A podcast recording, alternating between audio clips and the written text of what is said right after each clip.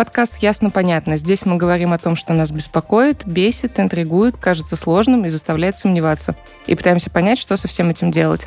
Это Ваня, Артем и Алиса. Всем привет. Привет. Привет.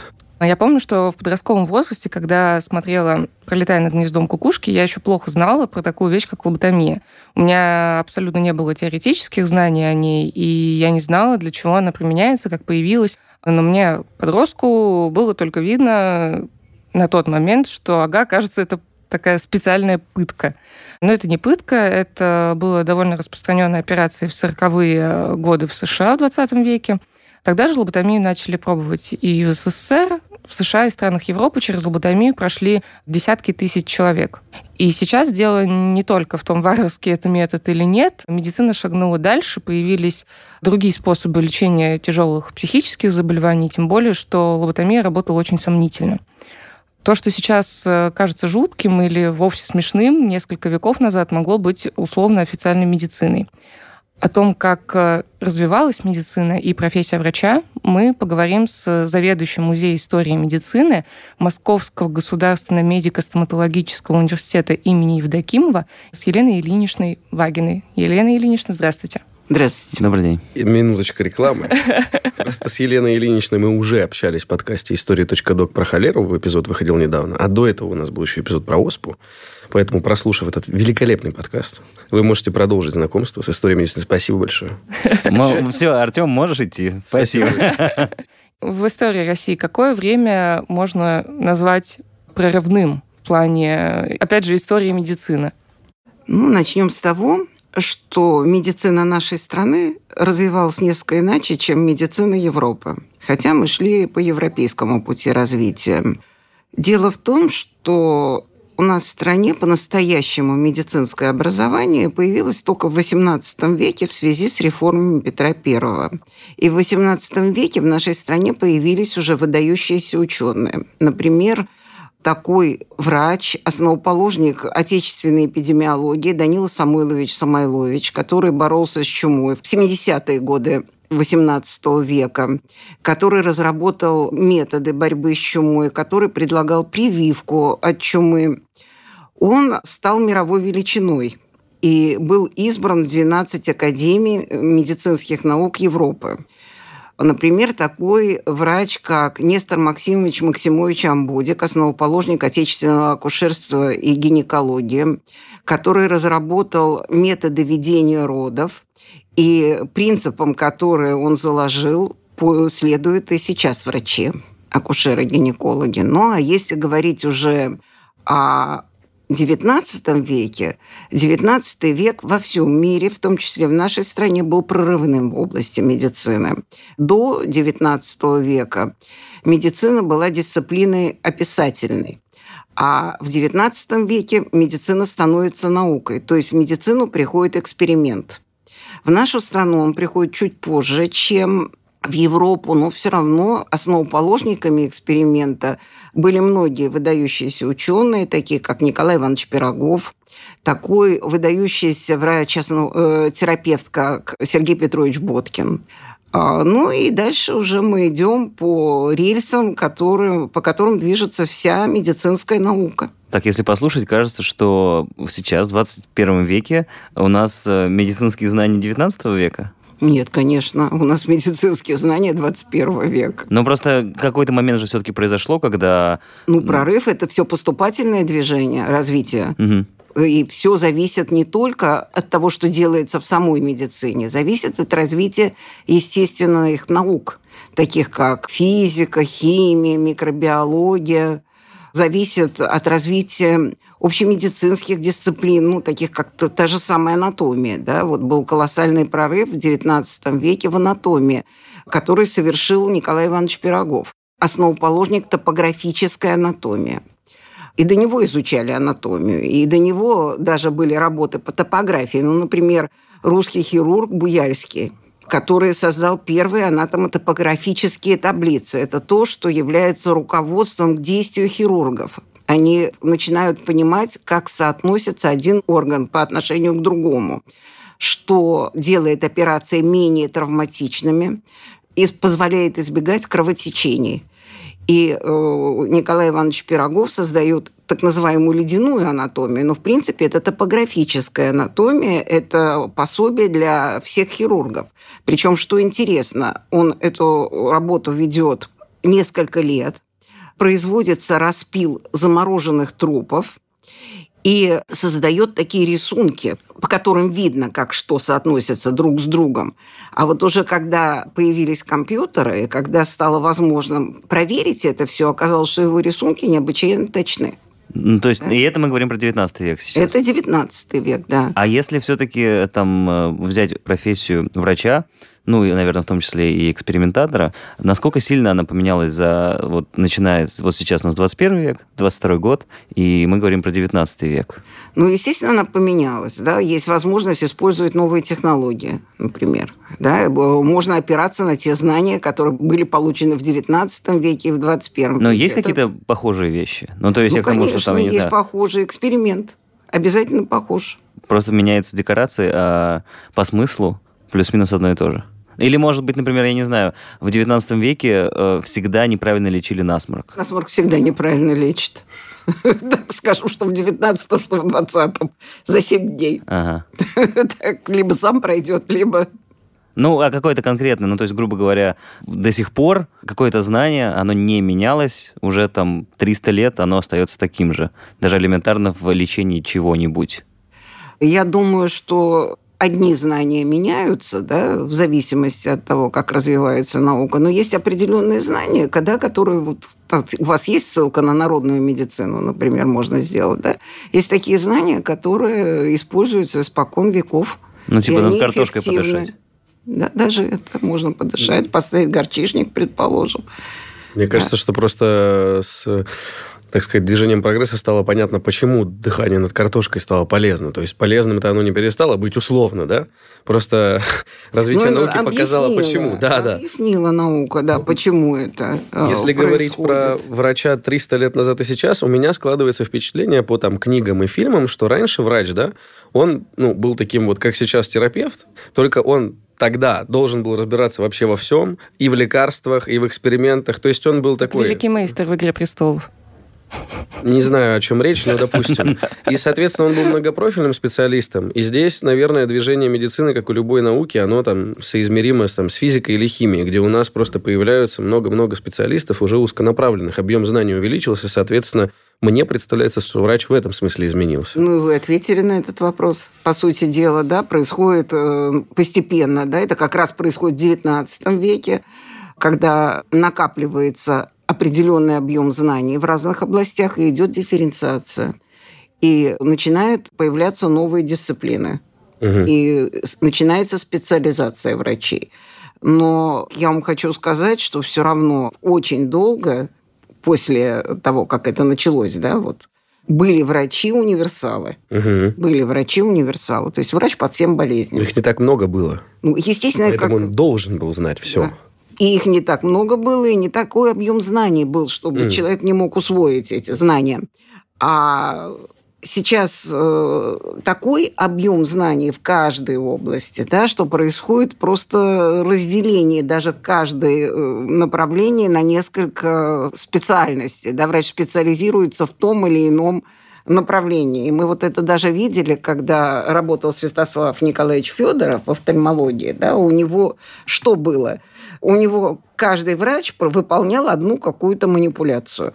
Да, и переходило это к следующему. Кто делал лучше, тот и это делал. А вот если мы говорим о том, что у нас сейчас знаний все больше и больше, больше и больше, есть какой-то условный момент абсолюта, когда мы будем говорить, все, вот человеческое тело изучено на 100%? Нет. Нету никакого места, которое мы бы не знали? Нет.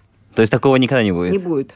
Наука беспредельна познание мира беспредельно, и человек познать мир не может до конца. И вот пример тому клетка. Считалось, что клетка э, изучена окончательно и бесповоротно. И потом наступил момент, когда выяснилось, что это чуть ли не самая сложная структура, которая изучается, изучается и будет изучаться.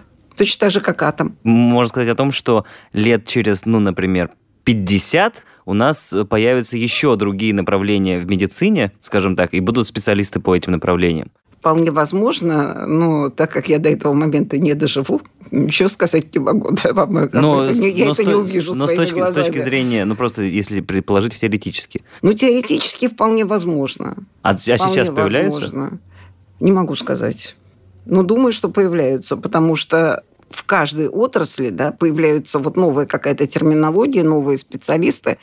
Но так как я занимаюсь историей медицины, они, они смотрю, современные истории. Да, они современные истории медицины, да, то мне об этом говорить трудно на самом деле.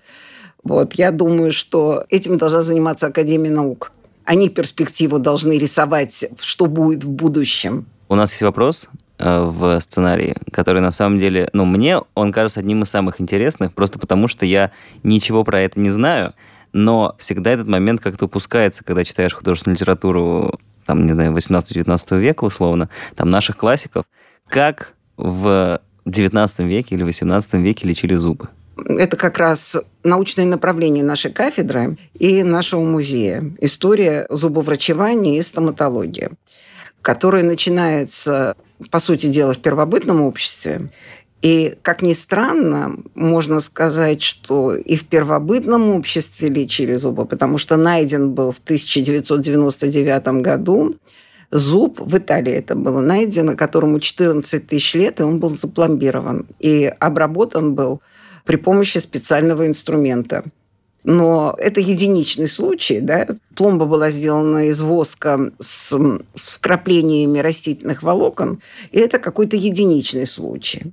Ну, а уже если говорить о лечении зубов по-настоящему, то первым, кто известно вот так официально предложил лечить зубы, был французский помощник хирурга, основоположник современной стоматологии Пьер Фашар, который сказал, что зубы надо сохранять, зубы надо лечить. Он предложил коронки, металлические колпачки, ну, он много чего предложил в зубоврачевании, потому что тогда понятие стоматологии отсутствовало. А вот в XIX веке уже появляются материалы, при помощи которых зубы пломбировали, и инструменты, ну, например, ручные боры, дрели, да, сверла.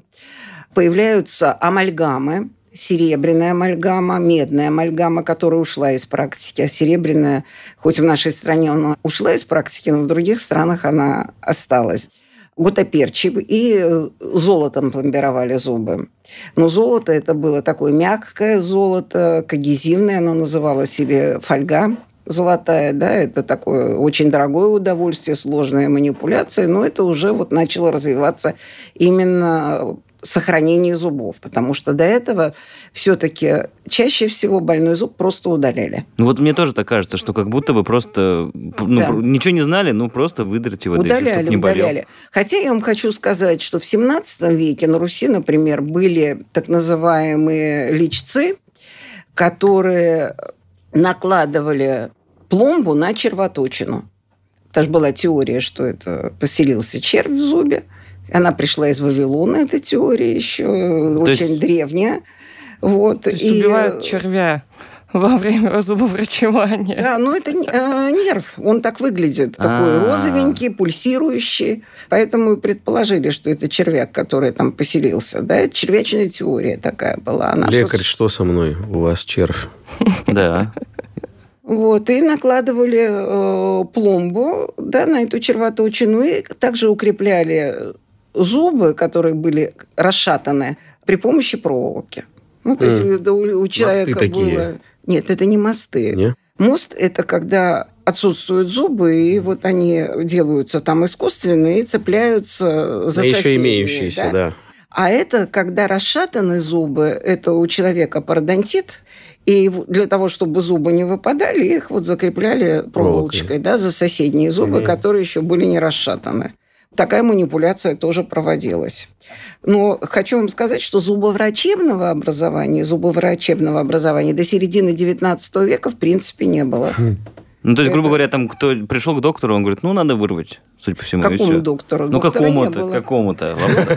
Универсальному. Был э, талантом зубоврачевателя. в Европе. У нас так называемый зубодер-зубоволог которые этим занимались, а доктора, опять же, э, зубной врач в нашей стране официально появился во времена Петра I, был в 1710 году издан указ Петра I о введении звания зубного врача, но это был мануальщик, то есть человек, который получил ремесленные какие-то навыки, он сдавал определенный экзамен, и занимался вот своей практикой. Это были чаще всего иностранцы. А в какое время начали чистить зубы?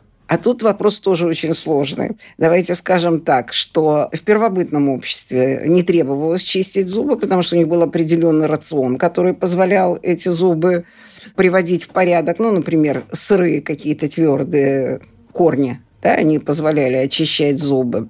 Потом в древнем мире это гигиенические навыки, которые предписывали ухаживать за ротовой полостью. Это Китай, например, это очень было распространено еще в древнем Китае, вот, в древней Индии, потом в Греции и Риме, где была чистота. Потом э, в Средневековье перестали этим заниматься. Ну, там этому много Ходили, причин. воняли все. Воняли, да. Причин этому много было, начиная от э, сугубо экономических, да. Ну, например, очень дорогие были энергоносители, поэтому воду не грели, да, и воды было мало, и коммунальная гигиена отсутствовала, да. Все это было. И религиозные были представления определенные, да, что Надо мыться страдать. часто не нужно да, смываешь благодать Божью. И вообще, если ты часто моешься, ты либо иудей, либо мусульманин неверный, да, то есть это тоже играла определенную роль. Кстати, косметика появилась благодаря тому, что нужно было духи. Не вонять, да, понятно. чтобы э, запах. И Благодать, так сказать, не да, сильно да, да. чувствовалась. И этикет был определенный. Почему, например, переезжали да, во Франции из одного дворца в другой дворец? Потому что проваливался? Потому что все вокруг было уделано так, что жить там было невозможно. И нужно было уехать, чтобы природа санировала, так скажем, это все. Понимаете как? Уезжали в другой дворец, ждали, когда здесь все придет в порядок. Красиво. Да. Да, Когда- это сказки-то, когда в фильмах нам показывают, Нет, такой там красоты, все, ну, да, конечно. необыкновенной. Вот, это немножко Италия отличалась. Там были более такие... Акведуки еще от Рима Ну, остались. А да, почему и- Италия, кстати, отличалась, Ну, интересно? отличалась, потому что там осталась традиция какие-то, хоть римские, хоть Мгм. это были завоеваны, и все, но это э, больше было так, вот скажем, гигиены. Ну, в баню, наверное, ходили. Ну, там бань не было. У Не них общественные были какие-то эти. Ну, там вот я сразу... это в Древнем Риме было. Представляю, Да-да-да-да, просто да, сидят я они про Древний Рим. Да, в. Древнем Риме, а в Италии уже в Средневековье Не-не-не, этого конечно. не было. Все языческое отрицалось, понимаете, еще помимо всего прочего, все языческое отрицалось. Вот мне с детства говорили, что зубы надо чистить утром и вечером. Когда это появилось? Кто придумал эту историю? Я думаю, что это постепенно пришло, да. Вот мы начали с вами говорить о чистке зубов и перешли как бы в другую сторону, Мгм. да. На самом деле в XVIII веке зубы чистить по-настоящему стали и в Европе. Это, кстати, зубные щетки пришли из Китая. Вот. э, Их изнач- ими изначально, видимо, красили что-то. Не для зубов. Нет, ими не красили, это именно зубные щетки пришли. Они так и выглядели, как современные, да. И А, а что использовалось? Щетина. Щетина? использовалась, да. Причем брали щетину от определенной породы свиней. Так что То вот есть это было- борода свиньи, условно. Ну, щетина, почему Ну, борода? у кожа такая- с волосами Ну, или нет? коже, да. И очень долго, кстати, такие щетки были и в 20 веке еще. Мгм. Хотя они являются источниками микроорганизмов. Но об Ну, этом не тогда не, сомневаюсь. думали. Да, их надо было менять. И у нас в стране, благодаря, опять же, Петру Первому, Петру Первому, начинают чистить зубы.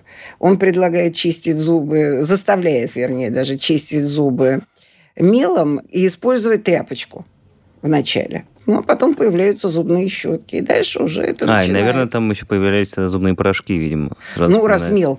Да, Ну да, то да. и А до этого чистили золой, например. О, Да. Неплохо, кстати. Хотя на Руси Угля за поел. зубами не ухаживали тоже.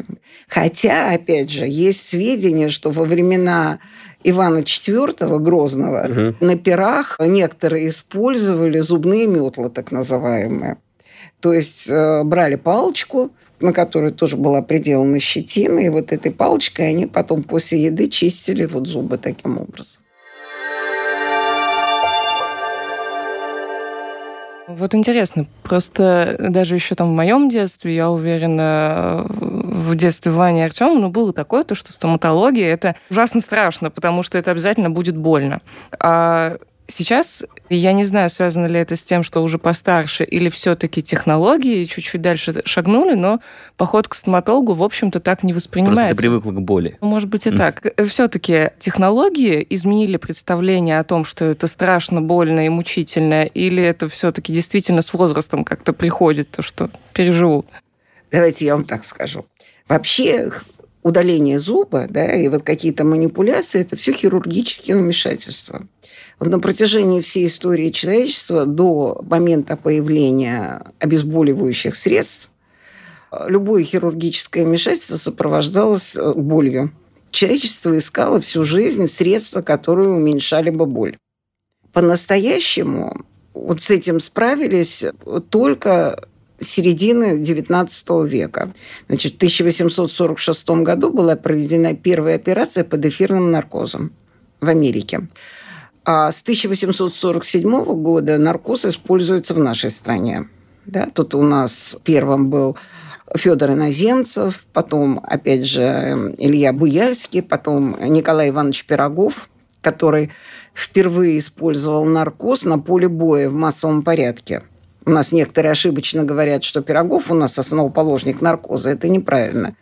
Да, он использовал наркоз в числе первых, так скажем, да, но он к этому делу подошел с научной точки зрения. Прежде чем использовать наркоз, он провел целый ряд опытов и потом уже его применил. Да, эфирный и хлороформный наркоз.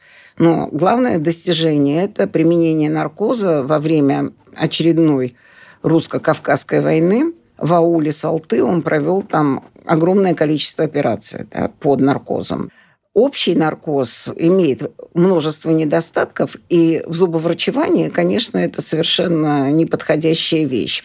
И вот шла все время работа по поиску средств, которые могли бы обезболивали, но человек был бы в сознании то есть местных анестетиков. Да, и обезболивали не общее обезболивание, да, а местное обезболивание. Тут на помощь людям приходит их любопытство, путешествия по миру. Путешественники попадают в Южную Америку, обращают внимание на племена, которые живут в так называемой, впоследствии, назвали впоследствии, это кокаиновой культуре они жуют листики с одного кустика, который получил название потом кокаиновый куст.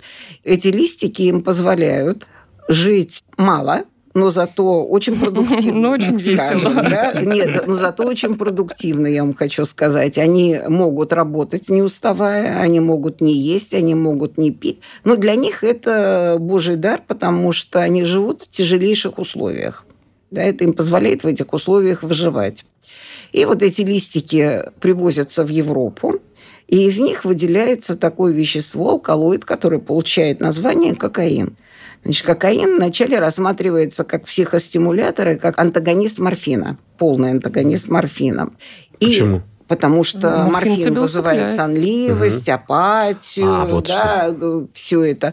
А кокаин, наоборот, э, позволяет э, работать. Угу. Интересно, что при кажущихся разностях и то, и другое людьми потом использовалось в э, таких целях далеких от медицинских. Да, использовалось. Но вначале использовалось как э, именно лекарственные средства. От кашля, что морфин, например да, который выделили из опия и который позволял и обезболивать. Ну, правда, он местное обезболивание не вызывал, он вызывал такое притупление боли, что он позволял избавляться от бессонницы, например. То есть его очень широко стали применять. А так как медицина на тот момент все-таки в основном это эмпирическая дисциплина, это метод проб и ошибок, то никто не задумывался о побочных действиях. А когда увидели, как морфин уже превращает людей в морфинистов, уже это осознали, да, то вот как раз подоспел кокаин. Достойная замена. Морфинистов, да, решили морфинистов лечить вот этим кокаином, как антагонистом. Но э, самое главное, что это вещество, которое повышало работоспособность очень сильно. И его э, стали определенные круги именно в научных кругах, в артистических кругах очень широко применять именно как психостимулятор.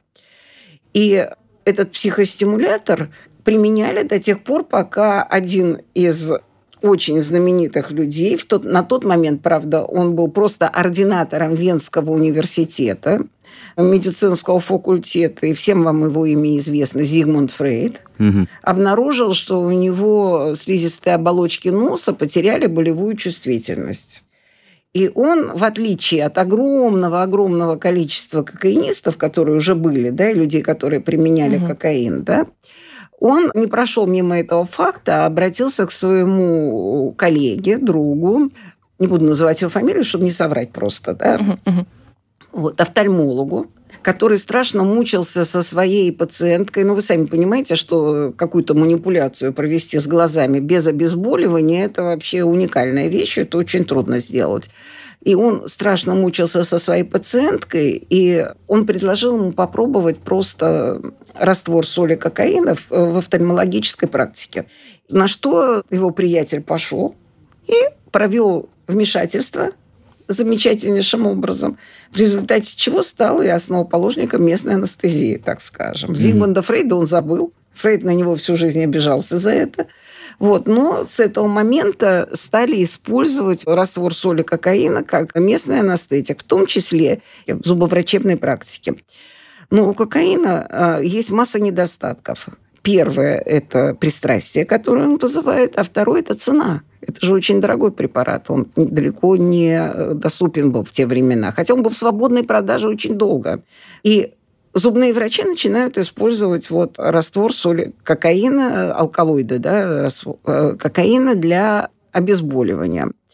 Ну и тут дальше подключается уже наука, такая как фармацевтическая химия, которая изучает сам кокаин – выясняет, за счет чего этот кокаин оказывает обезболивающее действие, и э, создает в 1905 году уже внедряют в практику новый препарат, который называется новокаин.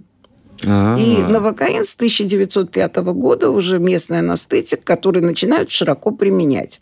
Что же касается страха перед зубными врачами, стоматологами, он вызван, во-первых, не знаю даже сказать, сколько веков да, человечество мучилось, когда ему нужно было обращаться за зубоврачебной помощью, это просто генетический страх. Это с одной стороны. Да? С другой стороны, когда появляется новокаин, можно было бы избавиться очень быстро от э, страха перед э, зубными врачами, а впоследствии стоматологами. Но в нашей стране очень долго от этого страха избавиться было невозможно, потому что у нас зубоврачевание не было приоритетом. Когда в 1917 году происходит революция, до э, революции Медицина была в России, кстати, не самой плохой в мире, а можно сказать, чуть ли не самой лучшей в мире. Да? И было много разных видов медицины. Была и государственная медицина, была медицина благотворительная, так назовем, благотворительная медицина. Огромное количество богатых людей содержало больницы, родильные дома, приюты, детские сады, ясли. Это все было в XIX веке. Да? Была бесплатная медицина для крестьян, земская медицина, да, которой ни у кого в мире не было вообще все это было, и все после революции произошли изменения определенные, да, была ликвидирована частная собственность, и в результате казалось, что государство должно взвалить на свои плечи вот все, что есть в области медицины. И в том числе зубоврачевание – ну, если сравнивать такие проблемы, которые стояли в те времена, ну, например, борьба с эпидемией, борьба с детской смертностью, борьба с женской смертностью и зубоврачевание, то, естественно, зубоврачевание уходило где-то на второй план. Вообще на медицину, вообще на медицину выделялся очень небольшой процент от доходов, да, бюджета. Но в лучшие времена где-то 3%, 4%, а так 2% где-то шло медицина, она была, но она была дешевая. Материалы были э, дешевые, лекарства, на лекарства, вот на обезболивающие средства тоже выделялось мало денег, поэтому это была пытка.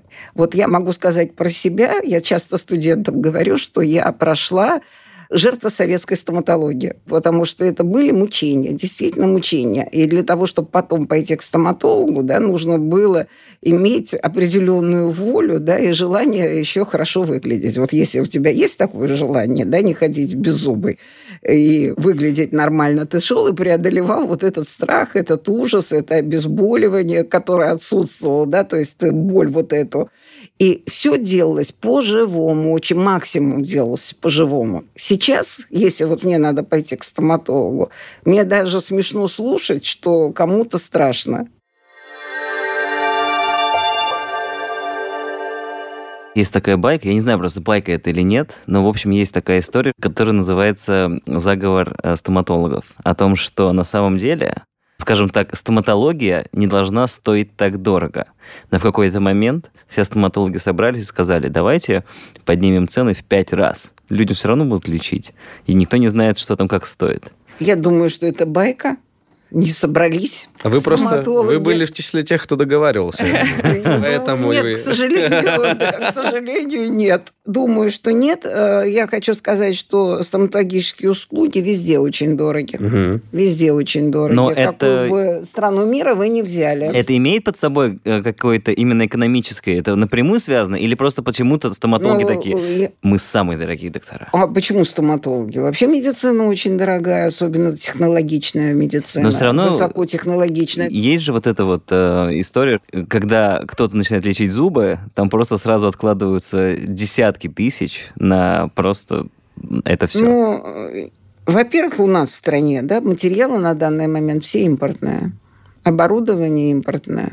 Вот и считайте курс доллара. Во-вторых, то, что сейчас делается по-настоящему, да, это называется сложные анатомофизиологические э, конструкции.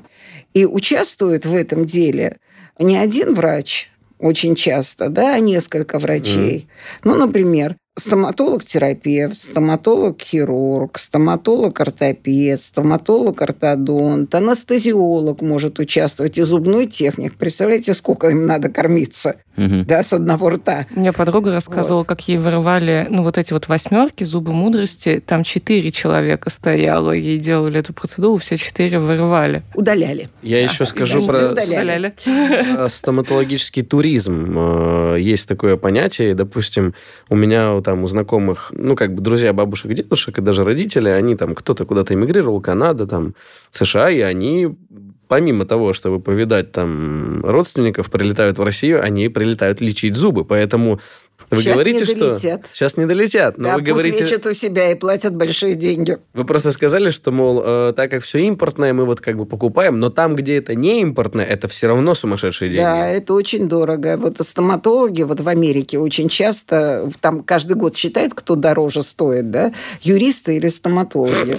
Вот. И часто стоматологи опережают американских юристов, которые получают бешеные деньги абсолютно, да, так как как-то нация сутяжников, они же судятся по каждому поводу, да, то тут все равно стоматологи их опережают. Я вам хочу сказать, что кроме стоматологии очень много областей очень дорогих. Это всегда так было? Всегда, э, там, я не знаю, и в 17 и 18 веке, чтобы, э, ну, не только стоматологи, там, понятно, что их тогда там не было, но вот врачи, скажем так, в своем каком-то определенном сообществе ну, то есть люди понимали, что это дорого?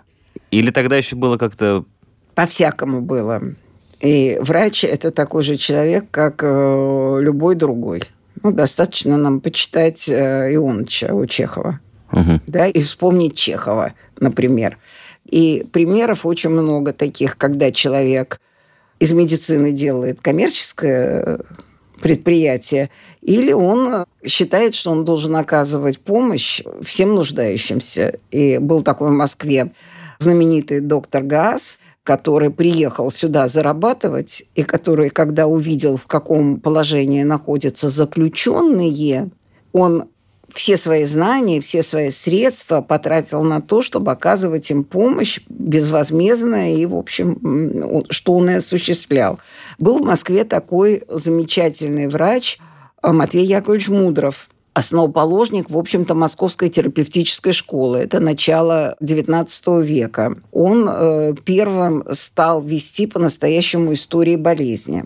Он был очень богатым человеком. Но богатым человеком он стал за счет своих э, профессиональных знаний. Хотя он, его в медицине можно назвать Ломоносовым. У него вот такой путь был вот, э, очень тяжелый да, к образованию. Он из э, семьи священника, из Вологды в Москву пришел, да, и тут перебивался, так скажем, с хлеба на квас, но потом вот в силу своих талантов он стал просто выдающимся врачом. Но этот человек, который э, лечил богатых, но за счет богатых лечил бедных. И таких mm. было очень много. Робин Гуд от медицины. Вот. Э, таких было очень много. Ну, возьмем Сергея Петровича Боткина, который был лейб-медиком, между прочим, который был выдающимся ученым, академиком. Но он раб- каждый день работал в Петербурге в больнице, на которую он и свои деньги потратил, и бесплатно принимал так называемых черный люд, да, то есть простых людей, mm да, бесплатно принимал. Возьмем Пирогова того же самого, который лечил бесплатно, жена его очень этому сопротивлялась, вторая, да, но как он известно. все равно, да, тайно, да, брал свой э, набор хирургических инструментов, уходил из дома и лечил бесплатно очень Дорогая, много. я пить с друзьями, честное слово. Знаю я тебя, опять крестьян пошел лечить. Да, примерно так. Был же в Америке скандал, я сейчас не вспомню фамилию, но история гуглится легко, где был онколог, который лечил здоровых людей. Он стал звездой голливудской номер один, его звали во все передачи, а потом начали выяснять, что у него настолько высокий показатель тех выздоровевших от онкологии пациентов, просто потому что многие из них не болели онкологией. Ну, вот, та, пожалуйста, Такое бизнес. процветало. Угу. Я вам могу сказать, что вот в Тегеране был такой госпиталь, который содержал Советский Союз. И э, там бесплатно лечили людей, которые были из Ирана и вообще из других стран Ближнего Востока. И очень многие туда приходили, которым провели якобы определенные операции, ну, например, по удалению аппендицита. А потом у них опять начинали болеть животы, они приходили в этот госпиталь, и выяснялось, что никто им никакой операции не делал, им только делали разрез, потом зашивали, mm-hmm. но деньги брали. Я всю жизнь говорю, что все зависит от э, человека. Если человек честный, если человек хочет приносить пользу, то он это и делает. А если он то он так скажем, не отличается высокими моральными качествами, ну, нормальными качествами, так скажем даже, то он будет так работать. Вот Ваня в самом начале эпизода сказал, что такое ощущение, что с 19 века у нас медицина не изменилась.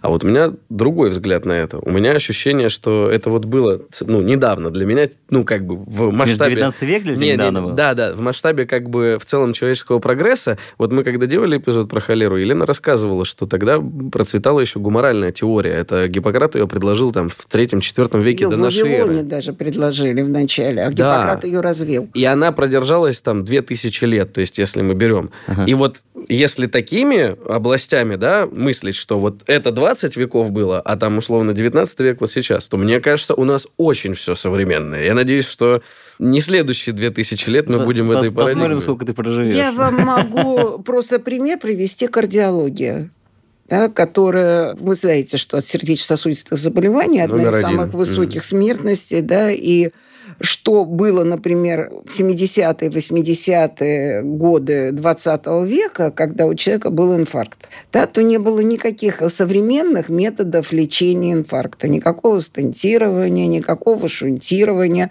Шунтирование только начинали проводить в виде опытов, в виде опытов экспериментально, который заканчивался, в принципе, стопроцентной смертностью, по сути дела. То сейчас это рутина. Это рутина просто, да, когда человека приступ сердечный, да, вдруг обнаруживается, что у него инфаркт, его везут в сосудистый центр, дай бог, чтобы их было побольше везде, в каждом э, городе, э, их возможность по всей стране у всех такая была, но в Москве во всяком случае это так ведут в сосудистый центр и э, делают стентирование и шунтирование на потоке. Это идет угу. на потоке. Но я вам могу сказать, что где-то 20 лет примерно тому назад, это было еще уникально. Угу. Да, это крайне редко делалось. Думаю, мы можем завершать нашу беседу. Напоминаю, что у нас есть отдельный подкаст «Правда тела» о питании, спорте, здоровье и связанных с ними психологических аспектах. А еще не забывайте, о каких эпизодах Артем говорил в самом начале этого эпизода. Да, история.док. Потому что он автор этих двух э, эпизодов про чуму, про холеру. Нет, про холеру и оспу. А, про оспу, про да. чуму а и чуму... испанку будет, я надеюсь. Да, про чуму, наверное, мы сделаем Да, летом. есть у нас «Мы все умрем», но это не точно научно-популярный. Там у нас прошлый сезон просто весь был в нейронауках, поэтому... Ну, я скажу в третий раз, слушайте эпизоды Артема Буфтика в истории Нет, .док. Спасибо. Еще страхи ошибки. Ну, короче, в общем... Потом, вообще. потом. Это, мы- это уже в следующих подкастах мы прорекламируем. Новые эпизоды «Правда тела» выходят каждую среду в агрегаторах на нашем сайте и во вкладке подкаста их можно найти. Напомню, что в гостях у нас заведующая Музеем истории медицины Московского государственного медико-стоматологического университета имени Евдокимова Елена Вагина. Елена Ильинична, большое вам спасибо. Спасибо большое. И вам спасибо. Храните знания. С вами были Ваня, Артем и Алиса. Всем пока. Пока.